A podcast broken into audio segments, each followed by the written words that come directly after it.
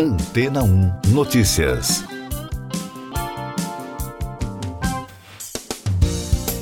Bom dia! A Índia fez história na quarta-feira quando sua missão lunar se tornou a primeira a pousar no Polo Sul da Lua. Com isso, o país se junta a um grupo de nações que conseguiu concluir com sucesso um pouso suave no satélite terrestre, depois dos Estados Unidos, da ex-União Soviética e da China. Módulo de pouso Vikram de Chandrayaan 3 pousou com sucesso conforme planejado às 18 horas e 4 minutos no horário local houve comemorações em todo o país, com o primeiro-ministro Narendra Modi dizendo a Índia está agora na Lua. O político assistiu ao evento ao vivo da África do Sul, onde está participando da cúpula do BRICS. O chefe da Organização de Pesquisa Espacial Indiana, Sridhar Paniker Sumanat, disse que o pouso bem-sucedido não foi trabalho sozinho, e sim resultado do esforço de uma geração de cientistas da ISRO. A conquista da Índia ocorre alguns dias depois que a espaçonave Luna 25 da Rússia caiu no solo lunar. A BBC lembrou que a missão lunar da Índia, que também tentou pousar no local em 2019, não teve sucesso na época. Cerca de quatro horas depois que a espaçonave tocou o chão da Lua, as primeiras imagens captadas por ela foram compartilhadas pela Organização Espacial Indiana. Mais destaques das agências no podcast Antena 1 Notícias. O governo russo confirmou que 10 pessoas morreram na queda de um jato perto de Moscou. Entre as vítimas estava o líder do grupo paramilitar Wagner e Evgeny Prigozhin. A informação foi divulgada inicialmente pela agência russa de aviação Rosaviatsia e a RIA Novosti. As repercussões sobre o acidente foram imediatas, ganhando grande destaque nos principais portais de notícias em todo o mundo. Ainda sobre esse assunto, aliados do ex-líder do grupo mercenário acusaram o governo russo pela morte. Os paramilitares afirmaram que o jato foi abatido. Há dois meses, Prigozhin comandou um motim contra a cúpula militar do governo do presidente Vladimir Putin. Os Estados Unidos anunciaram a intenção de prorrogar por seis meses um acordo científico com a China, muito criticado por parlamentares republicanos. O Tratado de 1979, que vence no próximo sábado e permite intercâmbios acadêmicos, vem sendo renovado a cada cinco anos desde então. Em uma carta enviada ao chefe da diplomacia americana, Anthony Blinken, os parlamentares afirmaram que os Estados Unidos não devem apoiar a sua própria destruição. Agora, os destaques da economia. A atividade econômica na Argentina registrou em junho o terceiro recuo consecutivo, de acordo com o indicador EMAI.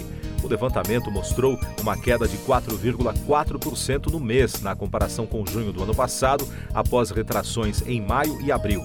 O Instituto Nacional de Estatísticas e Censo informou que, em relação ao mês anterior, a queda foi de 0,2%, a quarta consecutiva.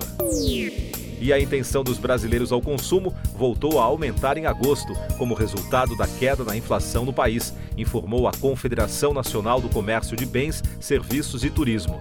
O índice ICF cresceu 1,4% em relação a julho, para 101,1 pontos, o maior patamar desde abril de 2015 o indicador retornou à zona de otimismo, acima dos 100 pontos pela primeira vez em mais de oito anos, destacou a CNC. Eu sou João Carlos Santana e você está ouvindo o podcast Antena 1 Notícias, agora com os destaques das rádios pelo mundo, começando com informações da BBC de Londres. Os Rolling Stones parecem ter revelado o título de seu novo álbum com um anúncio de uma empresa fictícia de conserto de vidros no jornal Hackney Gazette. A propaganda fazia referência a várias canções mais conhecidas da banda veterana. Uma das frases dizia: Nossa simpática equipe promete satisfação. A banda ainda não confirmou o lançamento de seu 31º álbum de estúdio. Acredita-se que o nome da empresa, Hackney Diamonds, seja o título do novo álbum. O famoso produtor e roteirista David Jacobs, criador da série clássica Dallas, morreu no último domingo, aos 84 anos, após lutar contra o Alzheimer por vários anos. A informação foi divulgada por seu filho Aaron, destacou a rede britânica. Antes do grande sucesso na televisão, Jacobs também se dedicou na área literária e chegou a publicar alguns livros de não ficção e artigos de revista. Da americana Fox News, os problemas jurídicos do ator Alec Baldwin aumentaram depois que ele perdeu a tentativa de encerrar o processo do filme Rust por um tiroteio fatal. De acordo com a emissora, o também produtor ainda pode enfrentar acusações criminais pelo acidente no set do Faroeste. A equipe jurídica de Baldwin disse que a acusação no caso está considerando apresentar novas evidências contra o ator. Ainda dos Estados Unidos, da Ultimate Classic Rock, Stuart Copeland colocou sua residência avaliada em pouco mais de 6 milhões de dólares para alugar.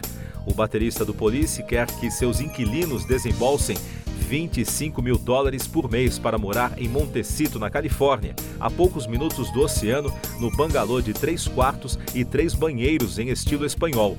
O músico comprou o imóvel por 4 milhões 750 mil dólares em 2021. Siga nossos podcasts em antena1.com.br. Este foi o resumo das notícias que foram ao ar hoje na Antena 1.